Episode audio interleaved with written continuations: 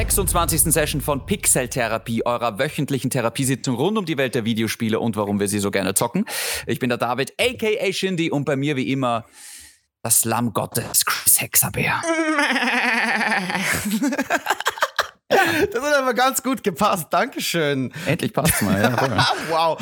Gerade zur Weihnachtszeit passt. Danke, David. Wie geht's dir? Hattest du eine schöne Weihnachtszeit? Ja, äh, ja. Hat, hat, hat, eigentlich ganz, ganz gut gepasst. Also sehr klassisch mit der Familie und ich bin froh, dass es jetzt auch wieder vorbei ist. Same bei mir. Ich bin zwar noch im Elternhaus, wie man vielleicht hört. Also, falls das technisch nicht die sauberste Session sein sollte, liebe Zuhörerinnen da draußen, dann verzeiht es uns bitte. Aber es ist der 27.12., es ist gerade um die Mittagszeit.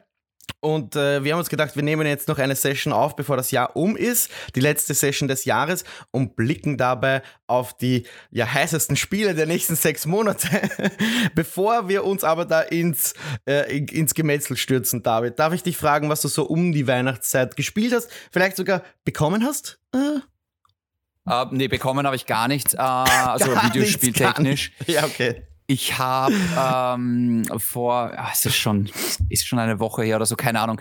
Ähm, ich habe Terminator Resistance gespielt, weil ich bin seit kurzem auf die Terminator-Filme und auf das ganze Franchise extrem reingekippt. Äh, zumindest ja, das auf die ersten ich, zwei Teile. Ich habe das mitbekommen über die Filme. Ja, wie kam es eigentlich dazu? Einfach, ich bin gerade sehr Film interessiert und mm. es haben irgendwie alle gesagt, die ersten zwei Filme, die von James Cameron, die sind Kult und die muss man gesehen haben. Mhm. Den Rest nicht mehr. Ähm, okay, ich dachte mir nämlich schon, als ich das gesehen habe, okay, der David war im Kino, hat Avatar 2 gesehen, dann James nee, Cameron, James Cameron recherchiert und dann gesehen, oh, Terminator. Okay. Na, gar nicht. Also ich habe ich hab den zweiten Teil noch gar nicht gesehen von Avatar. Mm, okay. ähm, und ja, ich habe mir gedacht, okay, Terminator Resistance, da sagen alle, das ist für Fans ein ganz gutes Spiel. Ja, sagen wir mal so, es war jetzt im Angebot dabei für, ich glaube, 17 Euro oder sowas in der PS5-Version. Und ich muss sagen, wenn man wirklich, wirklich Fan ist äh, von diesem James Cameron Terminator-Verse, dann ähm, ist es ganz cool. Mhm, aber mhm. man muss schon wirklich Terminator-Fan äh, sein. Äh, kannst du, also von mir sagt das fast gar nichts. Äh, was ist das für ein Game? Ist es ein Ego-Shooter oder es ist ein Spiel von einem sehr, sehr kleinen Entwickler. Die machen übrigens jetzt als nächstes dieses äh, Robocop-Spiel. Oh? Und die sind dafür bekannt, dass sie eigentlich sehr kleine, liebevolle Lizenzumsetzungen machen von Marken, die sonst eigentlich jetzt gerade niemanden wirklich so interessieren, sage ich mhm, jetzt einmal. Mhm, mh. Ähm, und ja, es ist ein Ego-Shooter, aber teilweise auch etwas offene Areale, wo man auch Nebenquests ähm, absolvieren kann. Man hat auch so eine Crew und man mm. muss Entscheidungen treffen und es gibt so ein paar Rollenspiel. Anleihen und äh, ab und zu erinnert es ein bisschen an, an The Last of Us, wenn du auch so, so, also wenn du ein bisschen scavengen musst. Mhm. Ähm, ja, das Ganze halt in einer Optik, die vielleicht zu PS3-Zeiten angebracht war, sag ich jetzt mal. Du merkst halt einfach, es ist ein Entwickler, der sehr, sehr klein ist und sehr, sehr wenig Geld hat.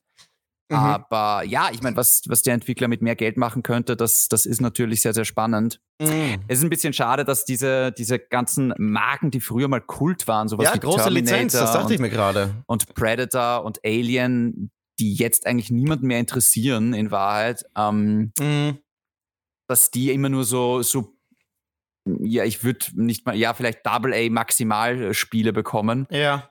Ähm, aber gut, es ist auch klar, also das Ey, sind halt jetzt auch keine großen Marken mehr. Ja, exakt. Äh, das waren mal so die Marken der 80er oder die großen IPs und Lizenzen der großen, also 80er Jahre Filme und der 90er. Ja. Und ich glaube, es gibt auch heutzutage noch eine Hardcore-Audience, die sich da jedes auch Spiel vielleicht vornehmen würde. Aber ich glaube, das ist auch so ein Zeichen der Zeit. Äh, du hast es eh irgendwie gerade ein bisschen umschrieben, dass diese großen IPs heutzutage dann vielleicht nicht mehr das Risiko wert sind, ein AAA-Spiel draus zu machen, sondern eher ein äh, Friday the 13th zum Beispiel. Also ein, weiß ich nicht, Multiplayer-Game für mehrere Leute oder eben ein, ein Terminator-Spiel, das sich anhört, als wäre es ein straightes Singleplayer-Spiel, nur halt nicht ganz zu AAA-Standards. Ähm, äh, wie heißt das nochmal? Terminator Renegade? Resistance. Resistance. Wo ist das angesiedelt in der Timeline? Ist man da in der Zukunft? Ist man in der Gegenwart? Mich persönlich interessiert es eigentlich nur, wo in der Zeit das nee, es reinpasst. Ist im, Oder es ist, es schon es ist schon im Krieg mit den Maschinen, also es ist ah. in der Zukunftsversion von, ah, von James Cameron. Hm.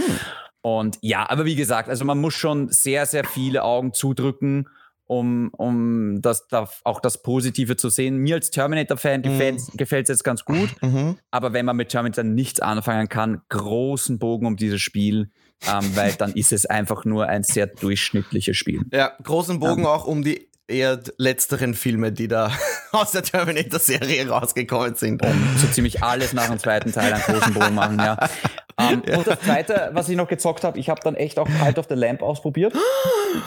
Und yeah, nice. Mir gefällt es gerade ziemlich gut. Cool. Also macht cool. Spaß. Da was, haben wir was, ja eh schon viel. Was gefällt dir? Es hat, also das Spiel hat zwei Parts. Ich weiß ja nicht, wie weit du bist, aber gefällt dir mehr so das im Dorf sein, diesen Kult groß machen oder das Rausgehen und eben das, das äh, ja, Kämpfen gegen Monster, gegen Bosse, das Ressourcen sammeln und so weiter? Ja, ich würde sagen, die Mischung macht es einfach. Also ah, die, okay. die, die, macht halt den Charme ja. von dem Spiel aus. Ähm, mhm es, es äh, am Anfang, ich finde, es ist schon noch ein bisschen mühsam, weil du am Anfang irgendwie so als großer Anführer des Kults und ich mache einfach nichts anderes, als die Scheiße von meinen Anhängern aufzuheben. Und am Anfang, am Anfang, kommt man sich so ein bisschen blöde vor, weil man denkt ja. sich so, oh, echt, das muss ich jetzt auch nochmal, ich muss die Suppe muttern. Ja. Aber natürlich, früher oder später schaltest du dann äh, gewisse neue Gebäude frei, dass die sich das, dass die sich halt selber versorgen können, mehr oder weniger. Mhm. Und es, es, es macht sehr viel Spaß und ich bin eigentlich sehr überrascht. Ich meine, das Spiel hat nur 1,2 Gigabyte oder sowas. Ja. Und ich denke ja. also, oh wow, okay, ja. witzig. Also im Vergleich zu einem schön. Call of Duty, was fast 200 Gigabyte hat, aber Aber ja, das, das habe ich so ein bisschen gezockt jetzt. Geil. Also bitte Call of the Lamp weiterzocken, wenn es wirklich Spaß macht. Äh, es wird nämlich nur besser, je weiter man kommt, meiner Meinung nach. Ich äh, hatte auch eine schöne Weihnachtszeit. Danke fürs Fragen. Gerne. Und habe ja nicht so viel gezockt, würde ich sagen. Äh, ich, da habe ich mir, glaube ich, mehr vorgenommen. Aber wie das so üblich ist in den Weihnachtsfeiertagen, äh, hat man dann sehr viel Familienstress und sehr viel selbst auferlegten Freizeitstress auch. Und bin dadurch weniger zum Zocken gekommen, als ich wollte. Äh, habe dabei einfach weitergespielt bei Pentiment, ähm, Klassiker, das Buch, äh, mein meine, meine Weihnachtsgeschichte dieses Jahr ist Pentiment, äh, eine schier endlose Geschichte, weil ich, ich bin einfach noch nicht am Ende, aber ich werde auch nicht aufhören. Und dann äh, Vampire Survivors ist halt so ein super Ding für zwischendurch. Also zwischen, weiß ich nicht, Essen zu Mittag und der Bescherung gehen sich ein paar Runden Vampire Survivors aus. Also habe ich das auch weitergespielt. Und ich habe in meinem Elternhaus äh, meine gesamte Retro Collection und auch um die habe ich mich ein bisschen gekümmert. Also die Module entstaubt, die Controller äh, sortiert, die Spiele angesehen und äh, ja, geschaut, was noch so funktioniert und was man eventuell weggeben könnte oder wo ich Kabel bräuchte. Und ich, ich habe noch von damals meinen allerersten Sega Mega Drive, Super Nintendo, PlayStation 1 und 2 und jetzt äh, habe ich eben ein paar Spiele gespielt wie Rayman, also alte Klassiker wie äh, Der König der Löwen am Sega und so weiter. Nichts, nichts aufregend Neues, über das ich jetzt erzählen könnte, aber ich wollte dich auf jeden Fall fragen, hast du eigentlich, David, äh, Retro-Konsolen? Sammelst du welche oder hast du irgendwas im Elternhaus vielleicht entdeckt, einen alten Gameboy mit, mit Tetris oder so? Ähm, hast, du, hast du da was? Na, ich glaube, das haben wir alles schon ewig lang weggegeben. Und du, du, du, hängst auch nicht mehr dran, weil genau das mache ich nämlich. Ich suche so äh, die, die ganzen Kabel zusammen und wo einfach nichts mehr da ist oder wo etwas fehlt, das, das würde ich auch weggeben. Ähm, okay, aber du, du schaust gar nicht drauf, ob du alte Konsolen behalten willst oder so. Gar nicht. Ich habe meine sogar also. noch zur, zur Großzeit auch von unserem GameStop-Zeiten tatsächlich und dort den armen Leuten um wenig Geld einfach so mal den Super Nintendo abgekauft und mit nach Hause genommen. Und die stehen bis heute da. Zum Glück okay. funktionieren die noch.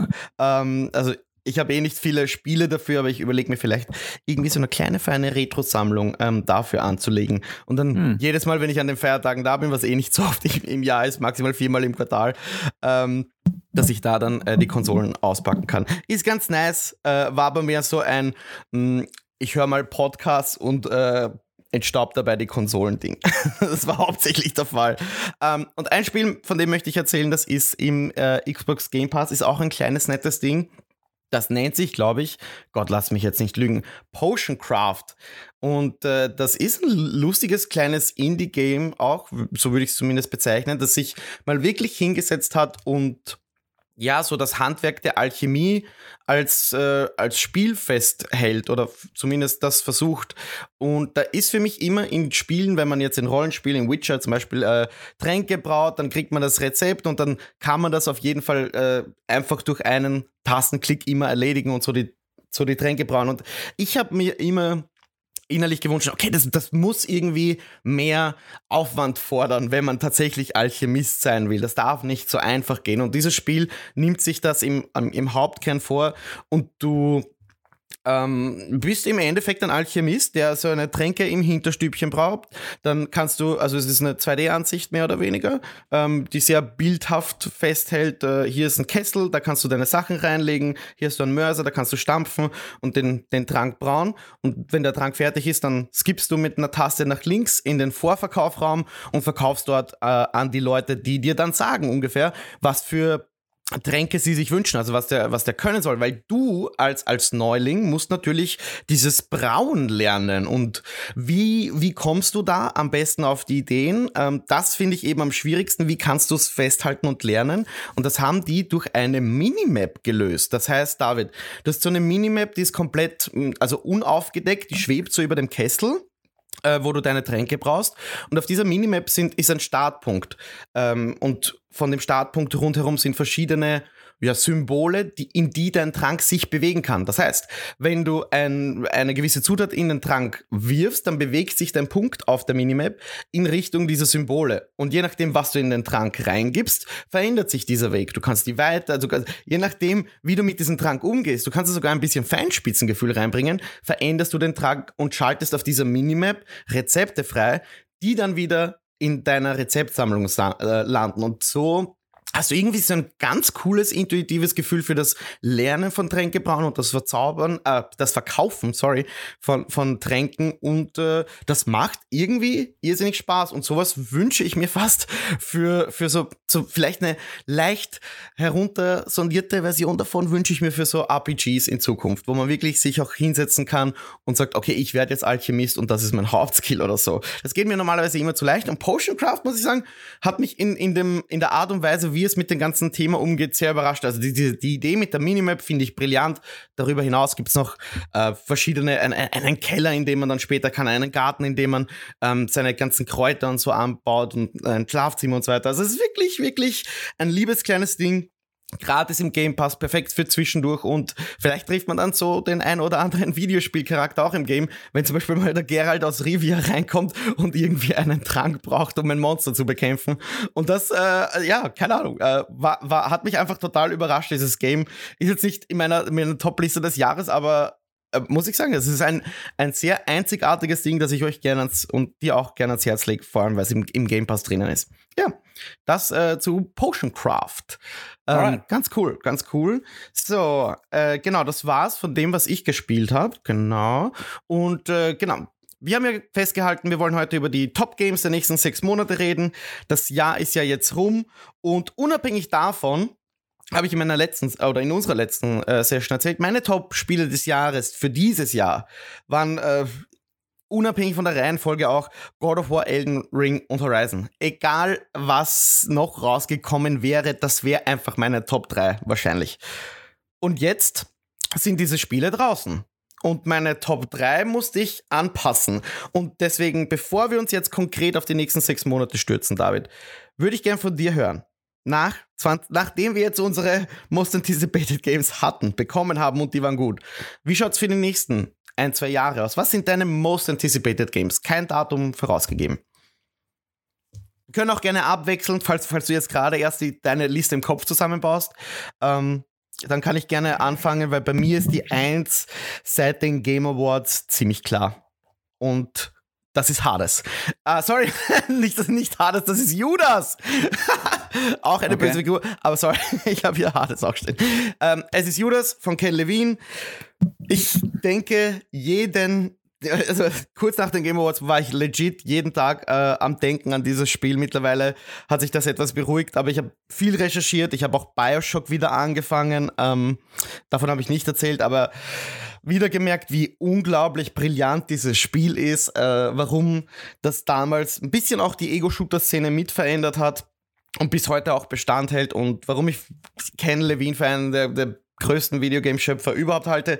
Man hat wenig gesehen, es sieht sehr aus wie Bioshock.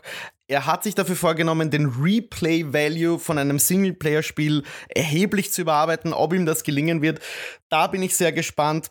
Ich will einfach mehr Bioshock, ich will mehr von diesem ah, von dieser Erzählweise, von diesen Charakteren und von vielleicht auch wieder so ein, so ein nices, dystopisches, slash utopisch gedachtes Setting. Da bin ich einfach sehr gespannt darauf und mit den ganzen moralischen äh, Konflikten und so weiter, die, die da auf mich warten. Ähm, ja, extrem hyped, scheißegal wann Judas kommt, sorry, dass ich das so sagen muss.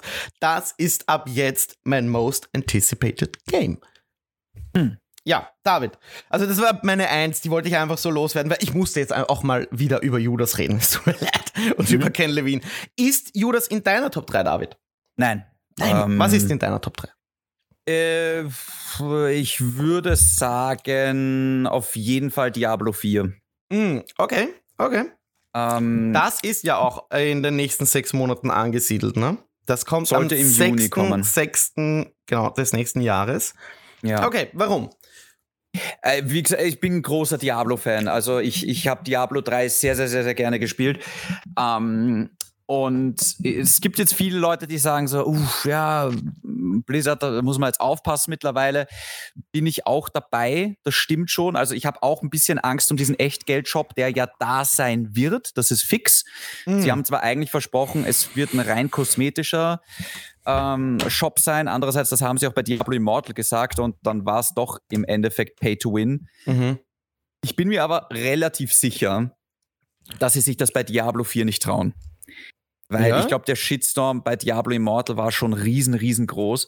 Und Diablo, Diablo Immortal, weißt das ist, das ist ein Mobile-Spiel. Ja, also das ist noch, das würde ich schon noch ein bisschen getrennter sehen und differenzierter sehen als jetzt ein AAA-Konsolen- und PC-Titel. Und ähm, ich glaube nicht, dass sie sich das trauen. Ich glaube, sie wissen, wenn sie das jetzt versauen und wenn es da einen Shitstorm gibt, Uff, also mhm. dann, dann, dann schaut es echt mal wirklich sehr, sehr düster aus für diese mhm. Firma. Mhm.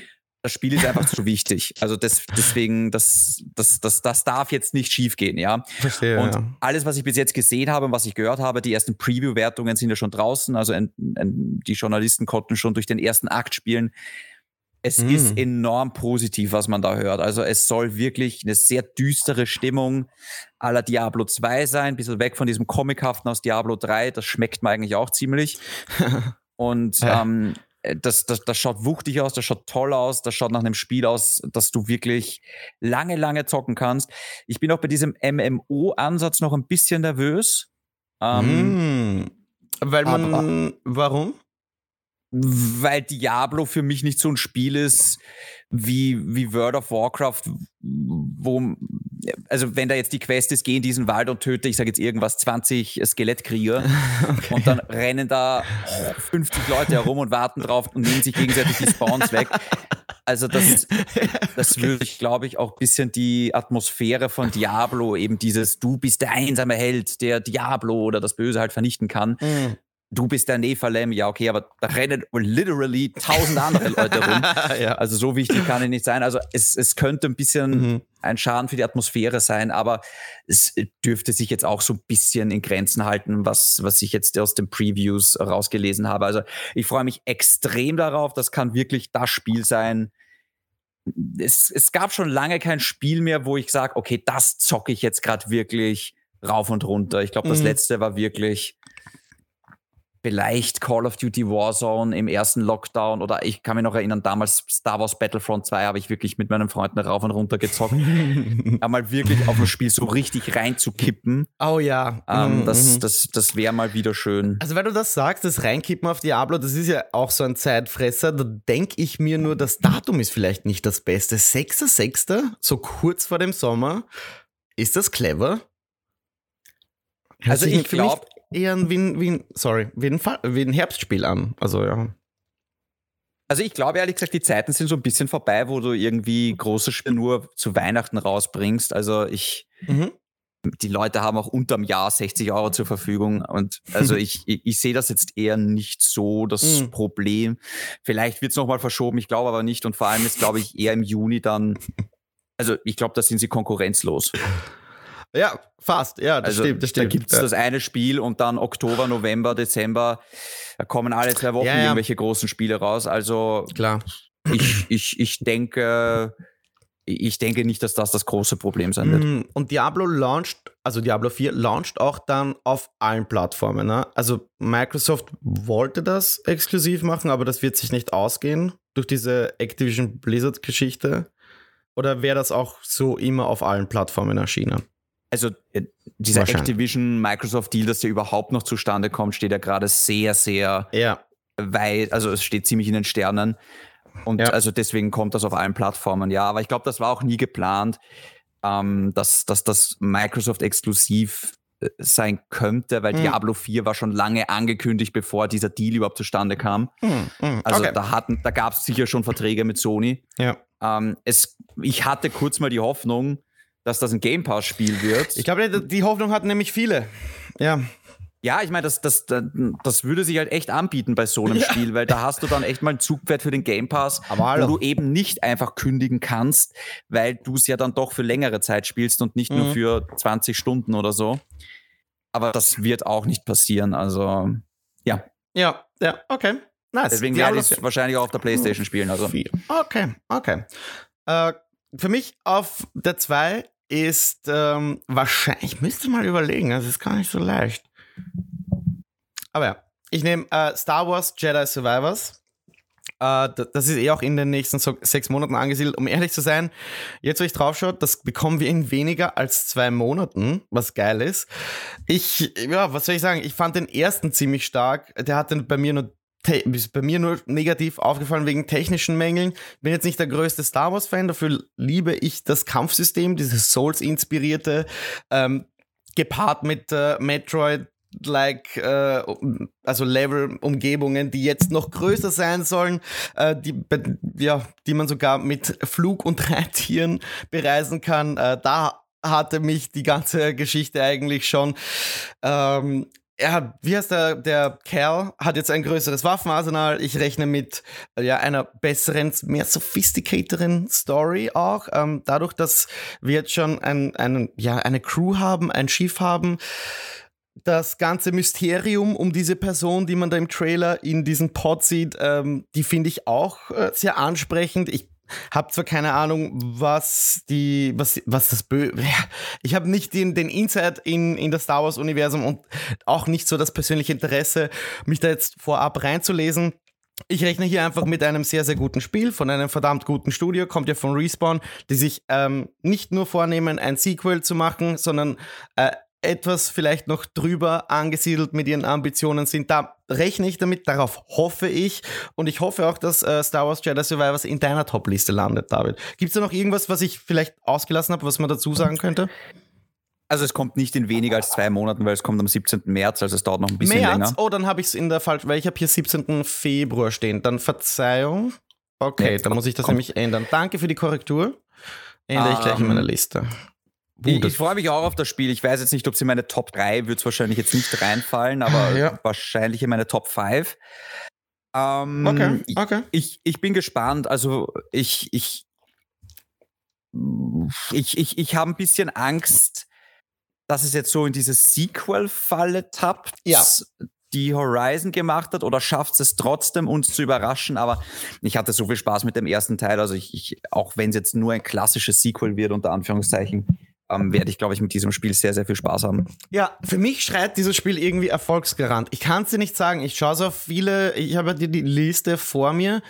Und auch wenn ich äh, so manche Spiele sehe wie, weiß ich nicht, Alan Wake 2, keine Ahnung, wo, wo ich auch mit einem Ding warte, oder da, das mich überraschen kann, von dem ich auch eine gute, große Fortsetzung erwarte, dass äh, keine Ahnung, die überzeugen mich nicht, die, äh, die wecken keine, kein Vertrauen in mir. Ich habe hier wirklich Vertrauen, dass Respawn und ich glaube, dass Stieg Asmussen, der, der hat da die Leitung, dass die hier wirklich ein richtiges, ich meine, 90 plus Brett abliefern. Und es ist nur Next Gen. Da muss ich auch sagen, ich bin vielleicht so ein bisschen übersättigt, was diese Cross-Gen-Releases angeht. Und ich brauche mal wirklich pure Next Gen, nur um zu sehen, okay, bringt sich das eigentlich wirklich was? Oder sind alle Spiele, weil alle Spiele, die wir dieses Jahr irgendwie großartig fanden, waren eigentlich Cross-Gen-Spiele. Also es äh, stellt das irgendwie auf den Kopf, wonach die Industrie strebt. Aber äh, ja, das sei mal dahingestellt. Ich ich habe da totales Vertrauen. Ich sag's euch. ich weiß nicht. Das wird ein Brett. Ich sag's euch. Ja. Ja gut, das ist jetzt keine, das ist jetzt keine mutige Voraussage. Also äh, erster Teil war schon ein ziemliches Brett und mhm. ähm, also das, das, das, da kann relativ wenig schiefgehen bei dem Spiel, das ist klar, ja. Mhm, mh. Ja, ich, ich, ich habe hier viele Spiele auf der Liste und irgendwie, ich habe da einfach die meiste Confidence drin. Ja, voll. Ist es okay? Bei dir nicht in der Liste. Was ist denn bei dir auf der 2? Sag mal. Uh, ich würde sagen Hogwarts Legacy. Okay, okay. Ja. Das kommt am 10.2. Das kommt in weniger als zwei Monaten, oder? Das ja. stimmt, das kann man festhalten. Okay. Das, das, kommt jetzt echt schon sehr bald und oh. ich, ich, ich, je mehr ich von dem Spiel sehe, desto überzeugter bin ich. Ich war so ein bisschen nervös, was diese Open World angeht, mhm.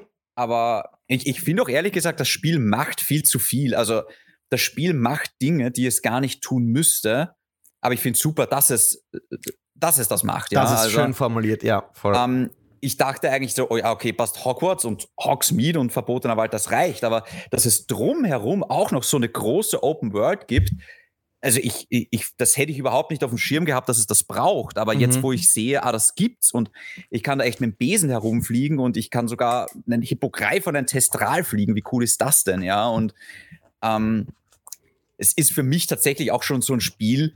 Ich gehe schon in Gedanken weiter und denke mir, okay, wie könnte ich das erweitern. Mhm. Weißt du, also das ist ein Spiel, da weiß ich jetzt schon, da will ich Add-ons haben. Weißt du, es hat Live-Service-Charakter. Mhm. Ich, ja, aber ich, ich, ich will jetzt nicht nur so. Ich, ich möchte wirklich große Add-ons im Stile von Assassin's Creed Valhalla, weißt du? Also ich möchte wirklich, wo du dann, Valhalla kommst ja dann nach Irland zum Beispiel, ja, oder nach Paris und so weiter. Ich denke mir, oh, ich will noch mehr große Gebiete haben, ja, aus ja. dem Harry Potter-Universum. Es gibt ja genug, ja, was man besuchen könnte. Ja. Und ähm, also es, es, das Spiel ist noch nicht mal draußen, ich habe es noch nicht mal gezockt und ich überlege schon gedanklich, wie kann es weitergehen. Ähm, auch das Kampfsystem macht für mich jetzt immer mehr Sinn. Ja, ähm, da hake ich ganz kurz ein, weil wir hatten noch den Livestream von diesem zweiten Teil des Livestreams, den hatten wir noch gar nicht besprochen, wo viel über eben Flugtiere, aber auch über das Kampfsystem gezeigt wird, wo man das erste Mal sieht, okay, wie ist es, wenn, mehr, wenn man von Gegnern umzingelt ist und es sind nicht nur Menschen, sondern auch irgendwie Trolle. Ich, ich fand's okay muss ich sagen. Es wirkte auf mich zu leicht. Es hat aber auch diesen coolen, okay, du musst auf alle Richtungen aufpassen, wo was kommt, kannst blocken, kannst nicht immer Avada Kedavra zaubern. Das ist sogar ein, ein, relativ später Spruch, mit dem sie aber sehr viel ja, in den Trailern auch hantieren, das, glaube ich, eine falsche ähm, Erwartungshaltung äh, aufstellen könnte. Aber was hat das Kampfsystem für dich für einen Eindruck hinterlassen, speziell bei diesem äh, letzten Livestream? Ähm, ja, also ich meine, da haben sie äh, ja so eine Kampfarena vorgestellt, glaube ich, diese Dark Arts Kampfarena. Genau. Und ähm, ich finde immer so Kampfarena ist eine Sache, aber mhm. wie sich dann die Kämpfe in einer in einer Story-Mission oder in so einer echten Umgebung spielen, das ist dann noch mal ein bisschen was anderes, finde ich. Mhm. Ähm, ich fand auch, die Gegner waren mir ein bisschen zu passiv. Ja. Äh, jetzt ja, ich meine, das, das kann jetzt auch so ein bisschen trügen, gerade in so einer Kampfarena und was ist das für ein Schwierigkeitsgrad und so weiter und so fort. Ähm, das mit den das mit diesen äh, Avada Kedavra und diesen unverzeihlichen Flüchen, das finde ich noch spannend, weil eigentlich sind das ja Flüche, für die du lebenslang nach Azkaban kommst. Mhm. Jetzt bin ich gespannt, okay, wenn du jetzt ein Slytherin bist und halt quasi sagst, ah, okay, ja, ich bin sowieso ein Böser und ich entscheide mich für den bösen Weg, dann ist das okay. Aber ob ich dann als Hufflepuff auch einfach Avada Kedavra auf jemanden den einfach killen kann, das würde dann nicht wirklich passen. Aber gibt es dann für die gute Seite unter Anführungszeichen Alternativen? Und sind die dann auch mächtig genug? Also, was das angeht, bin ich, weil Zauber haben in der Harry Potter Welt einfach Konsequenzen. Es ist so. Es ist jetzt nicht einfach so wie, das ist jetzt nicht so wie eine AK-47, sondern für gewisse Taten mit dem Zauberstab kriegst du richtig Ärger. Ja? Ja. Und das ähm, ist eh auch was, ähm, das ich nicht wusste. Das Spiel hat ein Karma-System, ja, wodurch genau. du das erst erarbeiten musst, diese ganz, ganz bösen, dunklen Zauber. Also du musst dich da schon auch entscheiden für diesen Weg, der dann wahrscheinlich auch erheblich in die Story reinspielt. Ich meine, ich hoffe, dass er das tut, weil wenn ich einen bösen Zauberer spielen will, dann will ich auch, dass die Geschichte so ausgeht. Und ganz ehrlich, alleine dieses Karma-System weckt schon das Verlangen in mir, überhaupt dem Spiel eine Chance zu geben, weil das, also es gibt's heute einfach nicht mehr. Und eines meiner Lieblingsspiele von damals und von dir vielleicht auch, hat ein Karma-System, nämlich Infamous. Ähm, ja, ich, also ich, ich sehe das gar nicht so. Nicht? Um, ähm, ähm, ich weiß nicht, mir nee. gibt das irgendwie was. Äh, das gibt, also ich weiß auch nicht, wieso so ein Karma-Feature so selten heute gesehen ist. Aber Nein, das kann ich dir sofort sagen, weil es einfach, es ist, es ist einfach so dieses, dieses Schwarz-Weiß-Denken ist einfach, also ich möchte Entscheidungen treffen, also nur als, als, als Beispiel zu sehen, ja, The Last of Us ist kein Schwarz-Weiß-Spiel, das hat lauter Grauschattierungen, da gibt's kein Gut und kein Böse. Mhm. Und ich finde immer dieses klassische, das ist gut und das ist böse und das ist schwarz und weiß und blau und rot. Ich finde das mittlerweile total langweilig, also auch wenn du Mass Effect jetzt nochmal replayst, ist es total dämlich irgendwie und mm. oh, dann sammelst du böse Karma-Punkte und dann schaltest man, du. Ja, genau, auch wenn man eben dann Fähigkeiten freischaltet, die nur für den einen oder anderen Weg bestimmt sind. Ja, also ich finde das. Mhm, okay. Also ich finde das mittlerweile sehr, sehr überholt, das ganze Konzept. Hm. Vor allem wirft auch das wieder Fragen auf. Ah, okay, gut, also gibt es dann die coolen, mächtigen Sprüche bei der dunklen Seite? Hat ja, dann die gute Seite unter Anführungszeichen, allein, dass ich sage, die gute und die böse Seite, das klingt so blöd, aber okay. ähm, hat dann die andere ähnliche Sprüche, weil jeder will ja irgendwie doch Avada Kedavra haben, weil, das, weil der Zauber so iconic ist, aber was haben dann also das ist natürlich cooler als so ein Ganzkörperklammerfluch, ja. Ähm, beziehungsweise ja. eigentlich kann ich dann auch als Hufflepuff oder als Gryffindor ein Böser sein, was irgendwie auch total gegen die Harry Potter Lore gehen würde. Ah. Also entscheide ich eigentlich ja, schon, schon, zu Beginn, dass nur die Slytherins Böses sein können, aber mhm. Slytherins können auch gut sein, aber es gibt keinen Gryffindor, der ein Todesser war zum Beispiel. Ja, also das, das, das macht, also dieses ganze Karma-System mit Gut und Böse, das das zwingt das Ganze in ein Korsett, was ich eigentlich schon gar nicht möchte. Also hm. mir wären lieber graue, also äh, quasi so Grauschattierungen, wo man nicht genau sagen darf, weil auch der Harry verwendet hier und da in den in den Büchern einen unverzeihlichen Fluch, weil er halt muss. Mhm. Und normalerweise mhm. ist das eigentlich unter Anführungszeichen eine Todsünde. Mhm. Äh, das, es ist jetzt die Frage, wie sie das in dem Spiel machen und mm, ähm, dass mm. es dann nicht zu lächerlich wird auf, oh, jetzt mache ich einen bösen Charakter und jetzt mache ich einen guten Charakter. nee, ich hätte ganz gern so einen Charakter, der, weil manchmal tut man halt auch nicht so geile Dinge aus den richtigen Gründen, weißt du? Und ja, vor allem nicht absichtlich. Ja. ja, und das sind dann so Dinge, also das, das stört mich extrem, dieses ja, ganze Karma-System, ehrlich gesagt, bei, bei Hogwarts Legacy. Okay. Alles andere ähm, sieht, sieht echt, echt toll aus. Ja. Also ähm, ich, ich, ich bin sehr, sehr, sehr gespannt auf dieses Spiel und, und äh, wie gesagt, auch, dass man dann so einen eigenen Zoo halten kann. Ist eigentlich gar nicht nötig, oh aber Gott, man kann es ja. einfach und oh, dann gibt es quasi noch Housing und Streichelt so. Ähm, ich bin, ich bin sehr intrigued und ich hoffe, dass das alles dann am Ende auch zusammenkommt. Also mm. ich bin mir noch nicht hundertprozentig sicher, dass es dann wirklich ein super Spiel wird. Ähm, aber ich hoffe sehr, dass es das wird. Genau, also in dem Zusammenhang kann man nochmal erwähnen, dass äh, nach diesem Livestream hat die Presse, gab es eine Pressemitteilung von Avalanche Games und die haben quasi die Last-Gen-Versionen inklusive der Switch-Version verschoben auf Juni und somit launchen am 10.2. dann im Endeffekt nur die Next-Gen bzw. Xbox äh, Series äh, und PS5-Versionen, was mich wieder positiv stimmt. Ähm, ich weiß, viele Versionen zu machen, besonders dieses Spiel auf der Switch. Ich weiß nicht mal, wie das laufen kann. Das ist das Einzige, was mir Bauchbeben bereitet hat. Läuft das in der Cloud? Ist das Fakt? Ja, ich, ich glaube schon, dass das, okay. dass das so Cloud ist. sei mal dahingestellt, aber das war für lange Zeit ähm, so ein Ding, wo ich gesagt ah, das ist ein dickes Trade-off. Ähm, aber jetzt, wo ich weiß, okay, Next Gen ist mal sicher am 10.2. und der Rest kommt dann, äh, ich glaube, im Juni oder so nach. Ich glaube, April war es bei ist, Okay, ist cool, ist cool. Ähm, also, Hogwarts Legacy, 10.2. Äh, bei dir auf Platz 2. Schau mal, bei mir noch auf Platz 3. Das wäre wahrscheinlich, ah, wenn ich nicht liegen wüsste. Ah, ich meine, nimmst du Spider-Man? Na, pass auf. Uh. Eigentlich müsste ich sagen, ich nehme Zelda Tears of the Kingdom. Ich habe zwar keine Switch, aber äh, Zelda Breath of the Wild, das habe ich da ja dankenswerterweise äh, dank dir spielen können. Das waren wahrscheinlich auch über 100 Stunden, ähm, das mich einfach ja begeistert hat. Ich wünschte, ich würde mehr über dieses Spiel wissen. Aber es ist so wichtig, dass ich es eigentlich auf die Liste auch packen muss. Kommt am 12. Mai, kurz nach meinem Geburtstag. Vielleicht mit einer neuen Switch-Ankündigung. Hältst du das für möglich? Nee. Ich nehme mich auch nicht. Äh, deswegen tut's. Ich will es auf die Liste packen, einfach nur damit es oben ist. Ähm, weil sonst kommen fast nur Remakes auch. Äh, und ich denke vielleicht, dass du Spider-Man 2 nimmst. Äh, sag mal, was ist bei dir auf der 3 von den Top 3 Anticipated Games jetzt? Also Spider-Man würde sich anbieten. Ja. Aber irgendwie, einerseits ist es dann doch noch relativ weit weg, sage ich jetzt einmal. Ja. Und andererseits, mir fehlt gerade noch dieses genaue Konzept, was machen die denn jetzt wirklich, um excited zu sein? Weil mm. ich habe ein bisschen Angst, dass sie so Späße ausprobieren wie Coop ähm, oder ah, okay, du spielst Spider-Man und Miles Morales.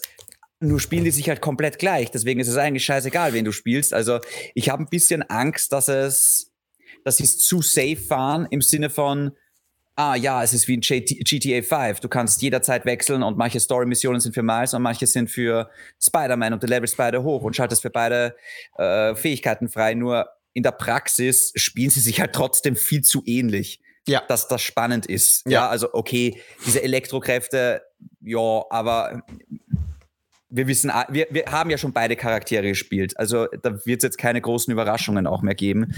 Das heißt, das wäre mir viel zu safe. Und natürlich würde ich mich drauf freuen und natürlich würde ich zocken. Ja, ist eh klar, genau, ne? bei Zelda ist es genau das Gleiche. Ich weiß, dass ich da richtig, also da würde ich Stunden versenken, ähm, auch wenn ich wenig über das Spiel weiß. Wenn sich das nur annähernd so spielt wie Breath of the Wild im Himmel und ich kann auf Inseln fliegen und so weiter und den Rest, der sich da noch äh, Nintendo überlegt, klar.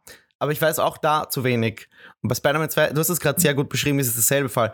Und der Rest, ich, ja, es kommt halt auch viel, das äh, bestätigt ist für 2023, aber kein fixes Datum hat, wie Redfall, Starfield. Wir warten noch immer auf Neuigkeiten von The Last of Us Factions. Ähm, ja, Hades 2 habe ich am Anfang erwähnt äh, und so weiter. Also, das sind bestätigt für 2023, ähm, aber ohne Termin. Und darüber hinaus gibt es natürlich noch Death Stranding 2, das kommt angeblich 2024. Äh, The Wolf Among Us 2 zum Beispiel hat auch kein Datum. Assassin's Creed Mirage ähm, hat auch kein Datum. Aber ihr seht, es gibt genug Sachen ohne Datum, die in eine Most Anticipated Liste landen könnten. Aber ich glaube, das war mal äh, unsere. Ich glaube, das können wir so festhalten. Judas ja. bei mir, Star Wars, August Legacy finde ich auch gut. Zelda, Spider-Man, ja, finde ich alles gut. Gut, dann David, ähm, würde ich mal die Top 3 so festhalten und wir blicken nur noch schnell auf die nächsten sechs Monate. Wenn das für dich okay ist, wenn das Mittagessen noch nicht wartet. Bist du eigentlich im Elternhaus oder bist du schon wieder in Wien? Nee, ich bin daheim, ich muss dann in die Arbeit. Ah, oh, okay. Schade, äh, schade, schade. Was, weil ich riech schon unten das Mittagessen. Okay. Deswegen haben wir jetzt diese ähm, 14 Games, aber über ein paar haben wir jetzt eh schon gesprochen, die uns da in den nächsten Monaten ins Haus stehen raus. Das erste, den Anfang macht das Dead Space Remake am 27.01. Darauf freue ich mich besonders, denn ich kann es jetzt endlich sagen, ich drehe meinen ersten Kurzfilm nächstes Jahr. Vor allem nach dem Musikvideo ähm, sind ein paar interessante Dinge, Connections und äh, so passiert. Und äh, ich will es jetzt einfach nur raushauen, weil ich muss es dann machen. Ich mache einen Kurzfilm, der ganz, ganz äh, speziell von Dead Space inspiriert ist. Ähm, deswegen freue ich mich sehr auf dieses Game. Nicht, weil ich die Story kopieren will, sondern weil es atmosphärisch eines der großartigsten Horrorspiele ist, die es gibt. Ich kann mir gar nicht äh, ausmalen oder vorstellen, wie das dann in Next Gen aussehen wird, wenn es bei mir live über den Bildschirm läuft. Äh, da tun die Livestreams denen, glaube ich, keinen Gefallen. Ähm, ja, gibt's nicht mehr zu sagen. Dead Space eines der größten, besten Horror Horrorspiele äh, ever. Und ich will das gleiche filmisch festhalten. Somit äh, ist das auch eines der Dinge. Und es ist, es ist nicht mehr weit weg. Wir sind genau einen Monat äh, entfernt davon. Ich freue mich riesig. So, damit äh, irgendwas zu Dead Space zu sagen? Nicht wirklich. Kein nein. Horrorspiel für dich. Ja, das habe ich mir eh gedacht. Ähm, das nächste auf der Liste wäre Hogwarts Legacy. Kommt am 10.2. Wie gesagt, nur die Next-Gen-Version. Darüber haben wir jetzt auch schon genug gesprochen. Am 17.2., also eine Woche später, kommt Wild Hearts von EA. Und EA äh, hat auch eine interessante Pressemitteilung rausgeworfen, weil sie zielen absichtlich mit Wild Hearts auf das Monster Hunter Genre, glaube ich, nennen sie es. Also Capcom hat da scheinbar ein eigenes Genre definiert, das sich jetzt äh, ja Electronic Arts hernehmen will, in, äh, Zusammenarbeit mit, glaube ich, Koei Tecmo. Das erste Mal, dass die überhaupt äh, was auch mit japanischen ähm, ja, Developern auf dem, auf dem Niveau machen. Wild Hearts, wie gesagt, ist so eine Art Monster Hunter meets Fortnite, aber so im Sinne von diesen ähm, ganz, ganz schnellen Aufbauen von Fallen, Konstrukten und so weiter, sieht also die Idee finde ich super. Ich mag auch den Artstyle. Es, Im Trailer wirkt es nur ein bisschen unfertig. Ich habe ein bisschen die Sorge, dass das zu zu ungeniert einfach auf den Markt geworfen wird. Ich finde es aber interessant, dass EA erkennt, einer der größten Publisher, oh, hier gibt es eine Spielersparte, eine, ein Genre, das nur eigentlich von einem einzigen Developer äh, bedient wird. Und das ist Capcom mit Monster Hunter. Ich glaube, äh, Wild Hearts macht jetzt den Anfang und äh, bei Horizon höre ich auch schon so die ersten ähm, Gerüchte, dass sie in diese Richtung gehen sollen. Horizon Singleplayer ist ja eh schon in etwa Monster Hunter in der Zukunft, aber Multiplayer-Gerüchte ähm, gibt es ganz heftige in, in letzter Zeit. Deswegen, ich glaube, dass das ein guter Zug ist von, von Electronic Arts. Wild Heart sieht verdammt gut aus als Monster Hunter-Klon mit so einem eigenen äh, Twist. Und daher äh, würde ich sagen, behaltet das im Auge, weil das könnte so ein Überraschungshit auch sein. David, Wild Hearts, 17.02. Ich meine, du steckst da wahrscheinlich mittendrin in Hogwarts als Hufflepuff-Schüler. Hast du überhaupt Interesse daran? Ist das äh, ah. etwas. Sorry, ja, bitte. Absolut null. Also Monster Hunter, das hat mich nie wirklich interessiert und gereizt. Verstehe versteh ich auch. Ähm, kommt auch, muss man echt sagen, ungünstig. Äh, aber ja, vielleicht überschneiden sich da die Spielerschaften ja gar nicht so sehr. Die nächsten zwei fasse ich äh, zusammen, sind beides japanische Spiele. Das erste ist Like a Dragon Ishin, das habe ich draufstehen. Das kommt drei Tage nach Wild Hearts. Das ist das neue Spiel der Yakuza-Macher, allerdings eher arcadiger. Das äh, habe ich jetzt nur für mich auf die Liste. Ich sag's jetzt nur, damit ihr das auf dem Schirm habt. Und weniger Tage danach kommt in den Game Pass ein Spiel, das ich schon antesten konnte, nämlich Wolong Fallen Dynasty am 3.3. Ähm, das ist super, weil es ist A, ein guter Souls-Klon, der mir sehr viel Spaß gemacht hat, als wir es testen konnten. Ich glaube, David, du hast es auch ganz kurz ausprobiert. Würdest du dem Ganzen im Game Pass auch eine Chance geben? Wolong Fallen Dynasty, das war so ein ganz, ganz kurzes Ding ähm, in so einem Gebirge. Verschiedene Klassen konnte man spielen, starke Bosse. Interessant. Ich kann mich da gerade gar nicht mehr dran erinnern. Ich okay. glaube, es gab sagt, eine Demo, ich ja, bin ja, aber gar nicht sicher. Ich glaube nicht, dass ich die gezockt habe. Also, na, das ist, das ist auch nichts für mich. Also cool, dass es im Game Pass ist, dann kann man es ja mal ausprobieren. Mm. Ähm, aber jo. Mm, aber ja. Okay, okay, okay. Dann, äh, zwei Wochen später, Star Wars Jedi Survivors. Gibt es da etwas, das du, ich meine, das ist ein Pflichttitel für, für uns beide. Gibt es da noch irgendwie etwas, das du an das du gedacht hast in letzter Zeit, irgendwie etwas, das du dir wünschen würdest. Wir haben schon ein bisschen äh, etwas dazu erzählt. Wir haben noch kein so un ungekattetes Gameplay gesehen. Nur im Trailer gab es so ein paar Gameplay-Schnipsel. Gibt es irgendwas, was du noch nicht gesehen hast? Ich habe einen Haufen noch nicht gesehen, ja. Ähm, ich, wie gesagt, also ich meine, äh, ich habe es eh schon gesagt, ich, ich gehe davon aus, es wird so ein klassisches Sequel vielleicht aber dann doch nicht und es überrascht uns, ähnlich wie God of War Ragnarok das getan hat. Ähm, und ja, da, je nachdem wird sich dann halt eben entscheiden, ist es halt einfach nur ein sehr, sehr gutes Spiel wie Horizon, Forbidden West, oder ist mm. es mhm. halt mehr? Mm. Und ähm, es, ich habe bis jetzt noch nichts gesehen, was auf mehr schließen würde, sagen wir mal so. Ja, same, same, same. Ich frage mich nämlich auch, ähm, ich mochte auch so die, die, die Puzzle in dem Spiel, ähm, im, also im ersten Teil und ja, dass man, dass man sich jetzt auch so weiterentwickelt als Jedi und nicht nur ein Laserschwert verwendet, sondern, sondern zwei, soweit ich das weiß. Und auch, ich glaube, das mit dem Blaster haben sie auch irgendwo erwähnt, dass man jetzt Blaster verwenden kann und so weiter. Und dann eben den Spielstil eher an sich anpassen kann, das, das freut mich sehr. Ich wünsche mir nur, ja, technisch saubere Version und größere Maps. Wobei die, ich muss sagen, der erste Teil, der hatte auch wunderbare Maps. Da gab es nur sehr viel Backtracking und die Rätsel waren ab und zu nervig, aber es ist eigentlich okay. Ich liebe diesen Souls Approach. Äh, ich, eigentlich müsste ich zurückgehen. Oh, weißt du was, David? Äh, der mhm. erste Teil ist im Jänner, das, genau, der erste Teil ist im Jänner jetzt im PlayStation Plus drinnen. Ähm, das heißt, jeder, der das nachholen will, kann das jetzt noch tun. Ich glaube, im Game Pass ist es auch drin, wenn man äh, die EA, dieses EA Play installiert hat, kann man das auch äh, mitzocken. Also nochmal der Tipp äh, raus vor dem zweiten Teil, nochmal den ersten Teil nachholen, wer das noch nicht getan hat. Gut. Am 24.03., wenig, also eine Woche nach Star Wars, erscheint ein Spiel, das ich spielen muss. Nämlich Resident Evil 4 Remake. Und ja, was soll ich sagen, den vierten Teil von damals habe ich nie durchgespielt. Jetzt bin ich in der Lage, das, glaube ich, zu tun. Es ist ein sehr, ja, über drüber Spiel, meiner Meinung nach auch zu lang äh, am Ende, weswegen ich es damals nicht durchzocken konnte als junger Bub. Jetzt habe ich natürlich äh, die Inclination oder auch den Drang, das durchzuziehen, vor allem in der aufpolierten Optik. Sie ändern auch vielleicht das ein oder andere Ding in der Story, hat man gemerkt. Ähm, ja, Resident Evil 4, David, Remake ist das ein Remake, das du spielen würdest? Ich glaube, du hast nämlich die anderen beiden auch, oder? Oder hast du nur den dritten? Ich habe den zweiten Teil gespielt oh. und mochte den sehr. Ja, der war hervorragend. Ähm, den dritten Teil habe ich angefangen zu spielen und den eher weniger. Also mhm. da habe ich relativ schnell wieder aufgehört, wobei alle gesagt haben, das ist so ein bisschen der Schwachpunkt der Serie, der dritte Teil. Ähm, ja, bevor sie ja, dann mit 5 und 6 komplett abgestürzt sind. Äh, der, also der vierte Teil schaut jetzt cool aus. Ich ja. weiß aber gerade nicht, ob das für mich so ein 80-Euro-Ding ist. Also ich sehe mich Resident Evil 4 das Remake spielen, wenn es dann so für 20, 30 Euro ähm, drinnen ist. Und ich glaube, dann werde ich Spaß haben. Aber ich bin jetzt nicht so der Resident Evil-Fan, dass ich sage, ich muss das jetzt sofort spielen. Mhm, also das mhm, sehe mhm. ich jetzt, ich sehe das jetzt gerade nicht, dass ich das mir für den Vollpreis hole. Mhm.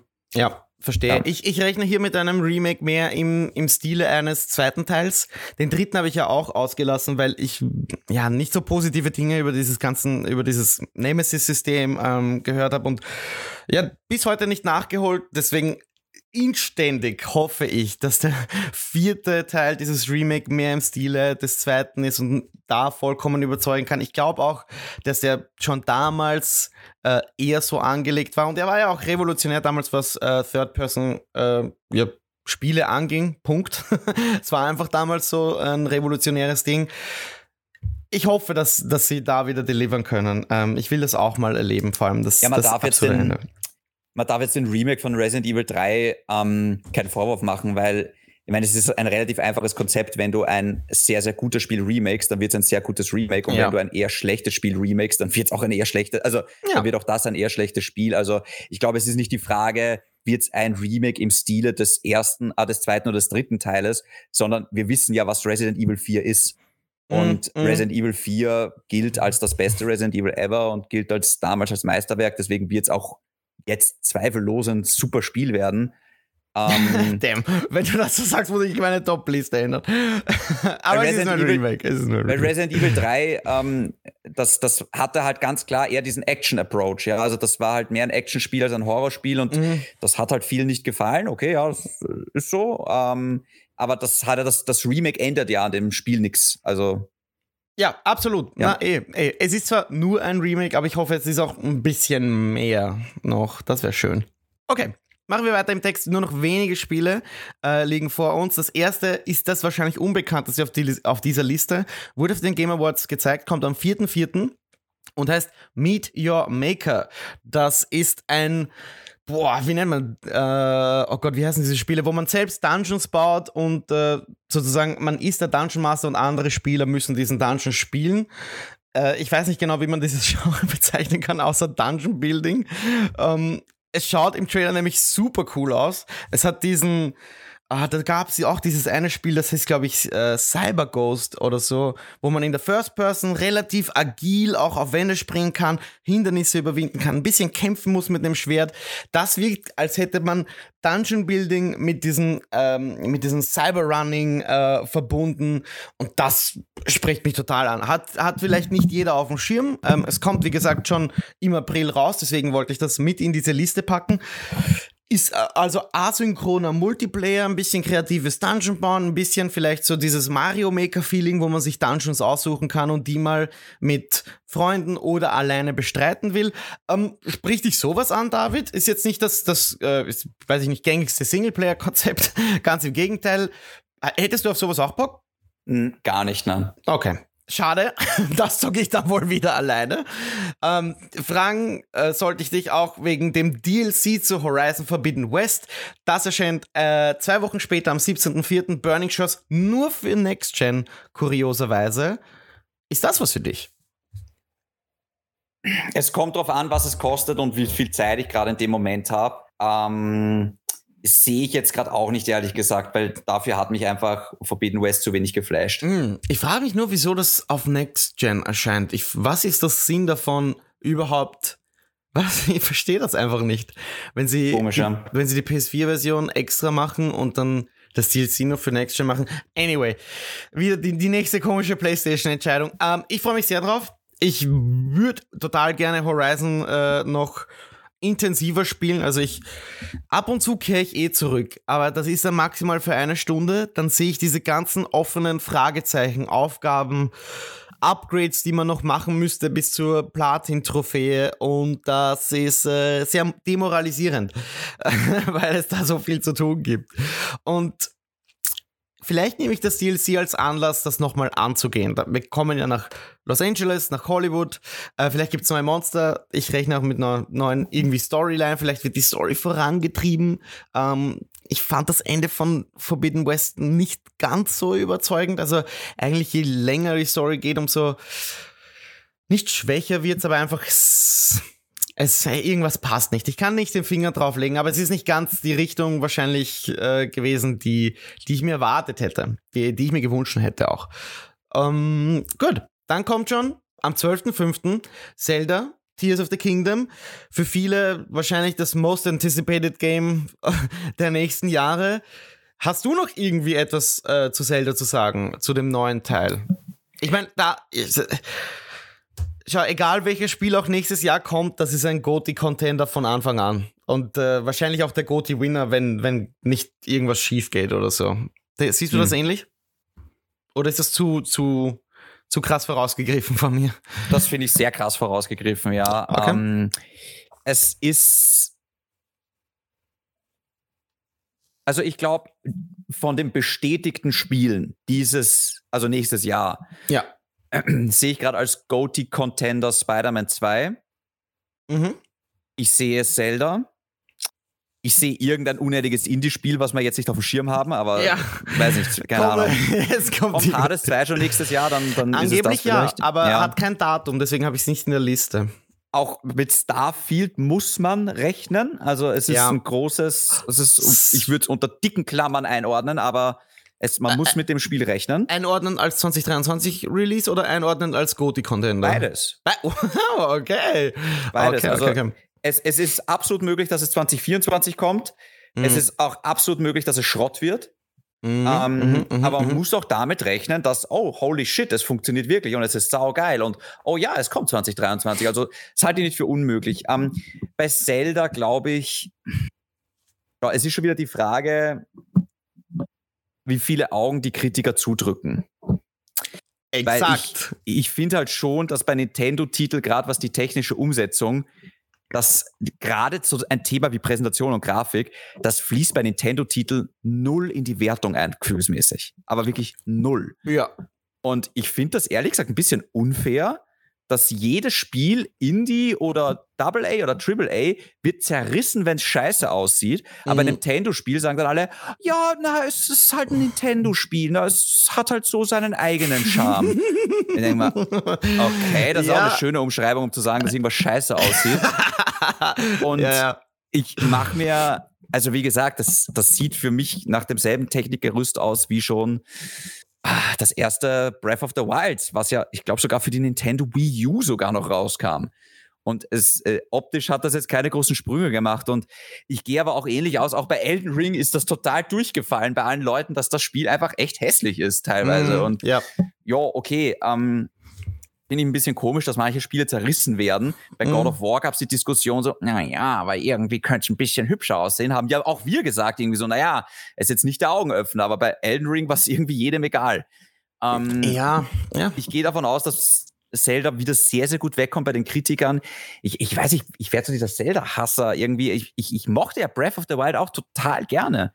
Ich habe das, ja. ich habe mir extra für das Spiel eine Switch gekauft in Wahrheit. Ja, also niemand kann mir vorwerfen, dass ich äh, dass ich da irgendwie einen, einen Hass auf die Serie habe. Wirklich gar nicht. Also ich ja. habe auch dieses Link's Awakening oder wie das hieß, dieses Remake habe ich gezockt. Das ist alles toll. Mhm. Ich finde es nur trotzdem enorm overhyped. Ich finde, das ist ein, ja, ja, echt ja. ein gutes Spiel, mhm, mh, aber mh. dass alle, also vor Breath of the Wild haben alle einen Kniefall gemacht, wo ich mir gedacht habe, ey Leute, das ist, Also, puh, echt jetzt?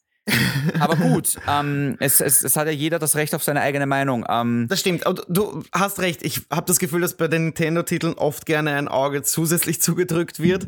Ja. Gerade auch bei Zelda, das halt auch so einen ja, Nostalgiefaktor hat für fast jedermann, weil das eines der ersten Dinge war, die man halt damals so gespielt hat.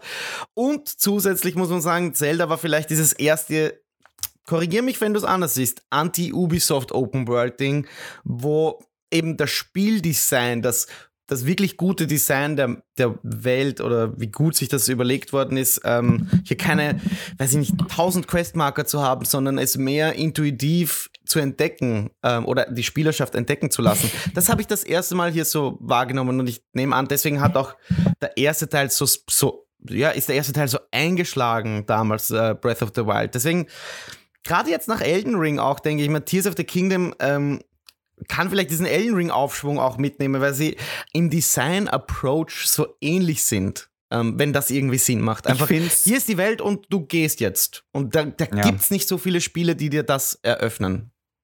Ja, also ich weiß, was du meinst. Das Lustige ist nur, ich, diesen Eindruck hat Zelda bei mir gar nicht hinterlassen, von wegen, oh, diese Welt und so frei und Anti-Ubisoft-Formel. Also, ich habe es bei Elden Ring total gespürt, Mhm. Aber bei Zelda hatte ich den Eindruck überhaupt nicht irgendwie. Also, hm. was mir in Erinnerung geblieben ist, ist nämlich gar nicht die Open World, sondern diese echt cleveren, coolen Dungeons oh Gott, mit ja, diesen die physikalischen Rätseln, ja. die wirklich top sind. Also, das mhm. macht Zelda wahrscheinlich besser als jedes andere Spiel. Also, ähm, mhm. mhm.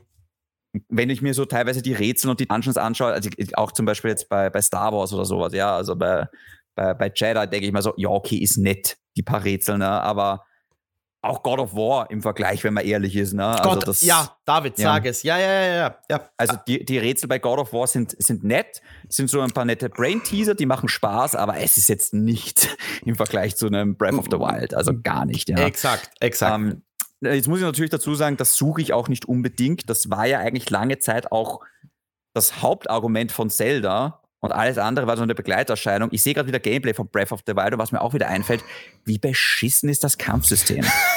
also, das ist auch schon wieder, das hat niemand in die Wertung einfließen lassen, wie furchtbar dieses Kampfsystem ist. Und ähm, ja, wie gesagt, also ich sehe diese, ich sehe auch die Welt, dieses, okay, das ist so diese grüne Comic-Landschaft, aber es ist im Vergleich zu Elden Ring, weil das muss ich ihnen lassen, da denke ich mir, boah, was ist das da hinten, da muss ich hin, ja? Oder boah, was ist das, ne? Mhm. Das hatte ich bei Zelda halt gar nicht. Also das hm, war echt? so, okay.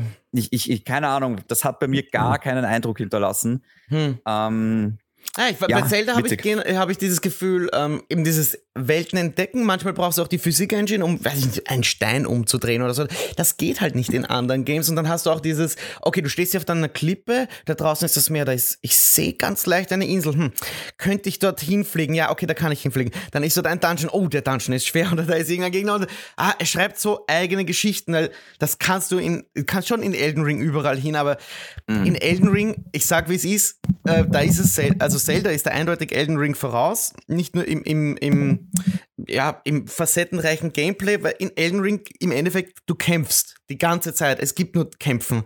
Es gibt vielleicht Mini-Rätsel, die man so bezeichnen kann, wenn man jetzt gerade Medaillon für einen Aufzug suchen muss, aber du musst nicht die Physik-Engine einsetzen, um, um irgendwelche, weiß ich nicht, Dungeons zu lösen. Und das äh, nee. ist abwechslungsreich genug, dass das für mich ja anspruchsvoller ist oder oder lieber auch gespielt wird, um ehrlich zu sein. Weil das muss man echt sagen. Äh, da ist Zelda, da hat Zelda ab, absolut die Nase vorn, auch wenn diese Dungeons jetzt vielleicht nur eine Randerscheinung für den einen oder anderen sein mögen. Ähm, mhm. also, Zelda, äh, 12.05. Ich kann es verstehen, warum es auch natürlich für die alte Switch kommt, wenn da 110, 20 Millionen Einheiten draußen herumschwirren. Ähm, ja, wird ein großes Ding und ein Gothic-Contender. David, ähm, ich mache jetzt ganz kurz noch. Drei Spiele haben wir noch runterzurattern, dann gehen wir Mittagessen. Und über eines haben wir schon gesprochen, das ist Diablo 4, erscheint am 6.6. Und jetzt ist noch auf der Liste Suicide Squad, Kill the Justice League, kommt endlich, endlich raus am 26.05. Wie schaut's denn da aus? Ähm, bist du da schon ein bisschen überdrüssig, weil wir schon so lange drauf warten?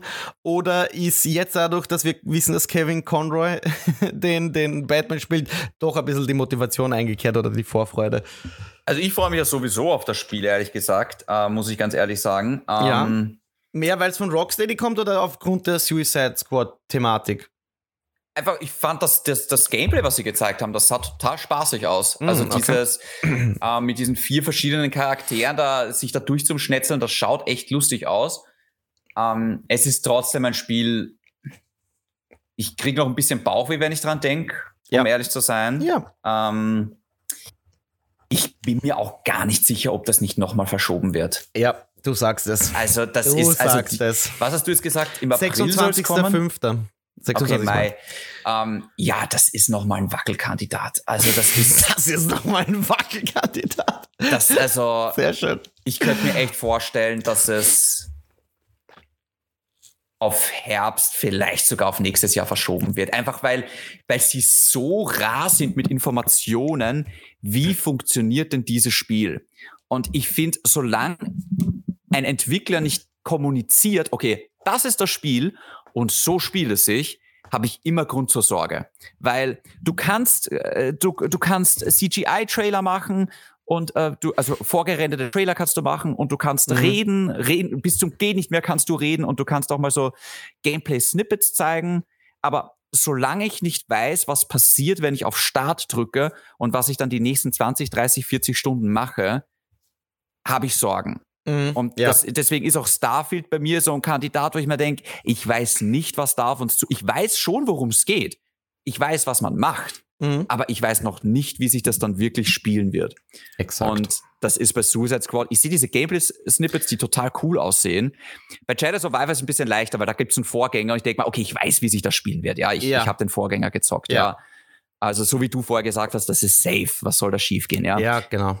Ähm, aber bei dem Ding denke ich mir, uh, haben sie sich da übernommen? Ja, du Und, sagst es. Ähm, ich frage ich frag dich mal so, weil, äh, sorry, aber hätten die nicht nach Arkham Knight einfach die Batman-Reihe weiterführen sollen? Ja, das wäre safe das, gewesen. Genau. Also das ja. wäre safe, das hätte jeder erwartet. Das wäre auch so ein Ding, das verkauft sich ohne Probleme gleich mal 10 Millionen Mal, behaupte ich jetzt mal. Yes.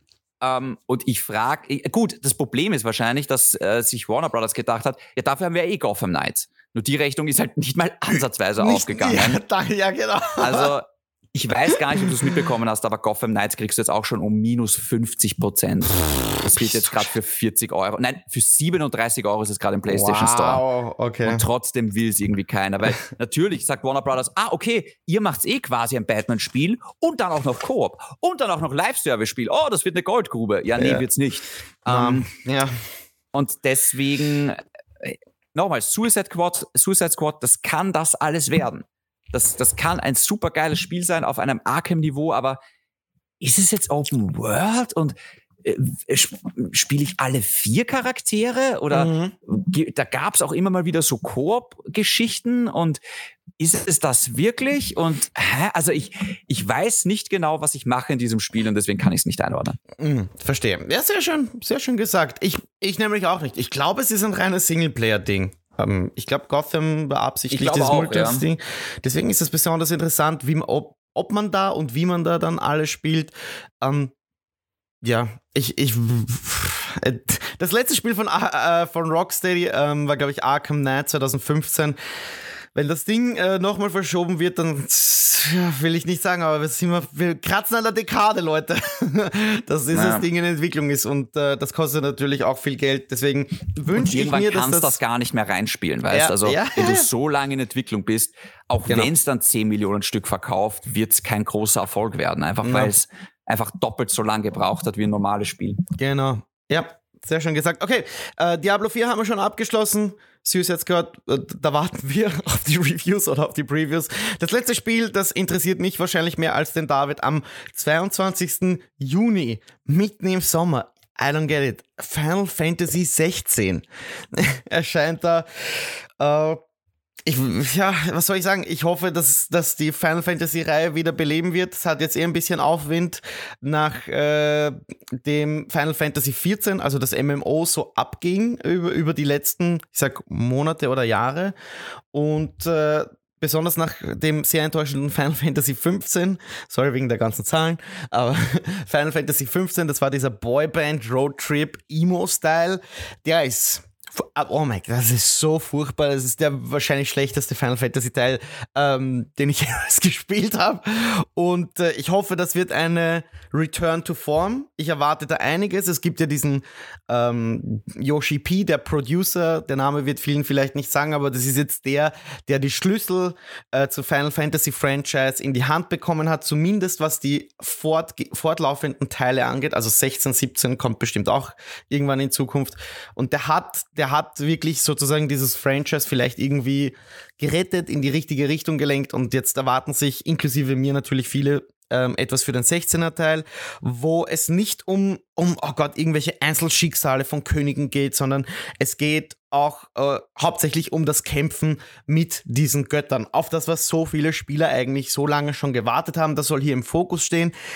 Das Kampfsystem, Gott sei Dank, ist sehr inspiriert von Final Fantasy VII, dem Remake, ähm, das sowohl in Echtzeit als auch äh, rundenbasiert funktioniert, beziehungsweise kann man es anhalten und es sich äh, taktisch, äh, taktische Überlegungen machen. Grafisch ist es jetzt nicht das eindrucksvollste, das gebe ich zu. Dafür erwarte ich, dass es ein sehr großes ähm, sehr, wie sagt man auf Englisch, ein sehr, sehr expensive, ähm, eine große, weite Welt bietet mit einem großen Cast an Charakteren und dass mich da auch etwas die Geschichte überzeugt, ähm, weil das ist halt meistens der, der Krux an der Sache. Ich fand auch den, den 15er, also das Kampfsystem aus dem 15er, wo man sich irgendwie mit dem Schwert, das wirfst du ähm, irgendwie in die Luft und dann beamt sich der dorthin und dann greifst du von der Luft aus mit einem Sturzangriff auf den Boden zehn Gegner auf einmal an. Das macht natürlich schon Spaß, wenn man das alles kann, äh, aber es war halt damals nicht gut genug und zu langweilig. Hier warte ich eben eine, eine eindeutige Verbesserung. Schade, dass es im Sommer kommt, weil ich da wahrscheinlich weniger zocken werde. Aber es kommt hoffentlich dann äh, endlich äh, raus. David, irgendwelche abschließenden Worte zu Final Fantasy? Würdest du dem eine Chance geben oder lass das einfach liegen? Ich werde es wahrscheinlich liegen lassen, also okay. weil ich weiß nicht, ob das Sinn macht, jetzt bei Teil 16 einzusteigen in das Ganze. Es sieht besser aus als die letzten Teile, finde ich, also aus, aus meiner Sicht, dieses eher düsterere Mittelalter-Dings. Ja, ähm, das, das auf jeden Fall. Das Setting mir mhm, besser mhm, als dieses, also was, was auch immer, was das war, was Cyberpunk. ah, ja, nicht Cyberpunk, aber es ist, es, naja. Es hat das schlechte Cyberpunk-Anleihen. Das lasse ich zu. Sehr ja. leicht, ja. Es, ja. Ist, es, ist, es ist komisch, ja. Aber nee, ich sehe mich jetzt gerade nicht, dass ich da 80 Euro dafür ja, ausgebe. Na, verstehe ich. Okay, und das waren auch die ersten sechs Monate der Spiele mit definitivem Datum. Wie gesagt, es kann schon sein, dass so Sachen wie Suicide Squad umfallen oder so. Aber ich glaube, das meiste ist safe und da steht uns eine gute Zeit bevor. David, was meinst du, wenn du so auf die nächsten sechs Monate schaust? Ähm, ist da schon einiges für dich an Spielzeit dabei? über das wir jetzt gesprochen haben? Oder ist der so, mm, ja, Chris, das ist eher was für dich, nicht für mich? ähm, naja, also ich, ja. schau, ich brauche, ich brauche keine 20 Spiele, die mich ansprechen. Mir, mir, mir, reichen ja schon zwei, drei Spiele, die mich ansprechen. Ja. Und die sind auf jeden Fall dabei. Ja. Ähm, wie ja. gesagt, ich glaube nicht, dass wir 2023 so viel 10 von 10 Meisterwerke spielen werden wie 2022. Hm, also mhm. ich sehe gerade kein God of War, ich sehe auch gerade kein Elden Ring. Genau, ja. ja. Werden sich ein paar schreien, aber Zelda. Ja, okay, das Thema hatten wir jetzt gerade. Ja. Ähm, aber ich glaube, wir werden sehr viele 9 von 10 Spiele bekommen und sehr viele Spiele, die sehr spielenswert sind, obwohl ja. sie ihre Flaws haben. Ja, also ich weiß jetzt schon, Diablo 4 wird kein 10 von 10, aber es wird sicher so ein 8, 9 von 10, genauso wie Hogwarts Legacy. Und genauso, ich, ich glaube auch nicht, dass Jedi Survivor Survivor, ich traue das denen trotzdem nicht zu, dass das so ein Meisterwerk wird, aber das wird ein solides 9 von 10 werden, ja, glaube ich. Genau, da, damit rechne ich nämlich auch. Und wie gesagt, abschließend äh, gibt es noch einige Spiele, auch die kein Datum haben. Davon haben wir jetzt schon ein paar rausgeworfen, wie Starfield, Redfall, Alan Wake. Ähm, Armored Core 6, oh mein Gott, ich meine, ich weiß nicht wie, also Fires of Rubicon, ich weiß nicht wie From Software nach Elden Ring nächstes Jahr ist ja bestätigt für 2023 ein neues Spiel rausbringen. Ich glaube, das fällt auch um. Äh, ja, keine, ich meine, kann gut sein, aber Sekiro ist auch nicht lange her. Ich, ich habe keine Ahnung, wie, wie die, also was die für, für Sachen nehmen dort in Japan. Ähm, ich freue mich drauf. Vor allem diese Armored Core Serie, damit hab, bin, sind, ist wahrscheinlich niemand wirklich vertraut, seit From Software so äh, aufgestiegen ist. Ich bin total gespannt, wie sie das ja für die breite Masse aufarbeiten, wenn sie das überhaupt wollen. Und Avatar, Frontiers nach Pandora ähm, oder Frontiers of Pandora hätte ja auch jetzt mit dem, mit dem Launch des zweiten Teils wahrscheinlich rauskommen sollen, um irgendwie so dieses Cross-Marketing zu kapitalisieren. Ähm, ja, ist auch mal in den Sternen für nächstes Jahr. Äh, ist das irgendwas, auf das du dich freust, noch außerhalb der bestätigten jetzt? Assassin's Creed Mirage zum Beispiel kommt auch, wird gemunkelt, August 2023. Mhm. Ist noch irgendwas, über das wir nicht gesprochen haben, wo du sagst, ja, dieses Ding, Chris, das, auf, das muss ich noch nächstes Jahr haben? Äh, ja, ich meine, eh die zwei Spiele, die du gerade erwähnt hast. Mhm. Ähm, also Assassin's Creed Mirage? Assassin's Creed Mirage, ja, und ja. Avatar, glaube ich, das fällt auch um. Also ich, ich, ich, ich das sage ich auch. U Ubisoft das, könnte sogar ja. nächstes Jahr vielleicht verkauft werden oder so ein Scheiß. Würde mich also, echt nicht wundern. Das neue Avatar-Spiel, weiß ich nicht. Ich, ich halte sogar gar nicht einmal für unrealistisch, dass das gecancelt wird. Da fangt es mal an. Ui. Oh, ähm, okay, okay. Aber ich glaube, es kommt vielleicht zum Avatar 3 dann raus. Also ähm, das könnte sich dann vielleicht ausgehen. Ähm, ja. ja, nein, reicht schon. Also ich, ich, ich glaube, ich habe alles gesagt und genau. Forspoken wird scheiße.